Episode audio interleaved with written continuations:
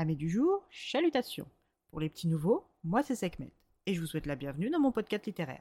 Dans mon émission, je vais tenter trois fois par semaine de vous donner envie de découvrir des livres de tout poil, récents et moins récents. Alors, si ça vous tente, c'est par ici la suite. Aujourd'hui, je vais vous présenter le premier livre de Verity Bright, Meurtre à l'anglaise, chez les éditions City.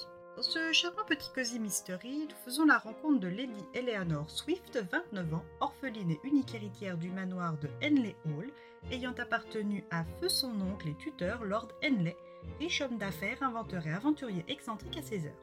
Eleanor tient de son oncle son atypisme, car elle adore sillonner le monde à cheval sur son vélo. Elle aime tant ça qu'après ses études en internat, elle devient guide touristique pour une agence et a pour mission de découvrir de nouveaux itinéraires de randonnée cycliste. Cette activité lui a permis de voyager seule et de découvrir ses capacités propres. À son arrivée au manoir, soit 16 ans depuis sa dernière visite, elle retrouve le majordome de son oncle, M. Clifford, et le fidèle compagnon à quatre pattes de son regretté oncle, Maître Gladstone, un charmant bulldog aussi gourmand qu'affectueux.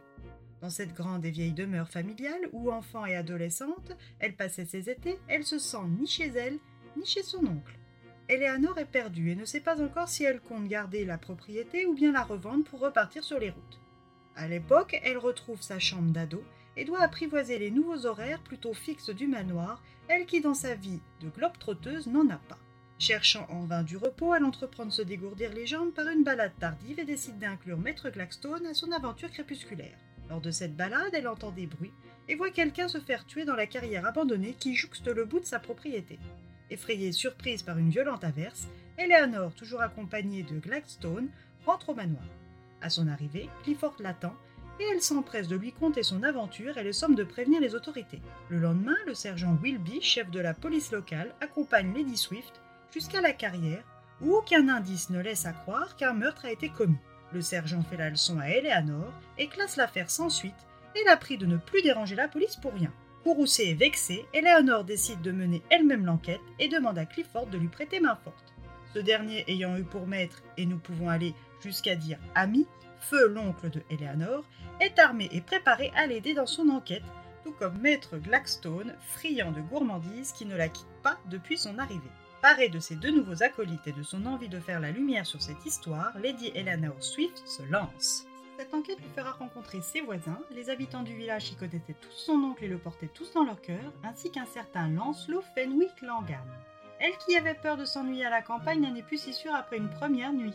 Alors, êtes-vous prêt à résoudre le mystère de la carrière? Un premier tome très rythmé et enlevé, une petite pépite du genre. Je l'ai dévoré en quelques heures tant je ne pouvais quitter l'histoire. Je suis à titre purement personnel une fan d'histoire anglaise situant son récit entre la période de la Régence jusqu'aux années 50 et pour les Cozy Mystery tout particulièrement. Cette histoire se place dans les années 1920 avec tout le décorum et les toilettes que l'on peut s'imaginer. Pour celles et ceux qui ont vu le film Gatsby avec Leonardo DiCaprio, on est dans cette même ambiance faste et élégante, avec en plus une touche de modernité apportée par l'héroïne émancipée qui est Lady Eleanor Swift.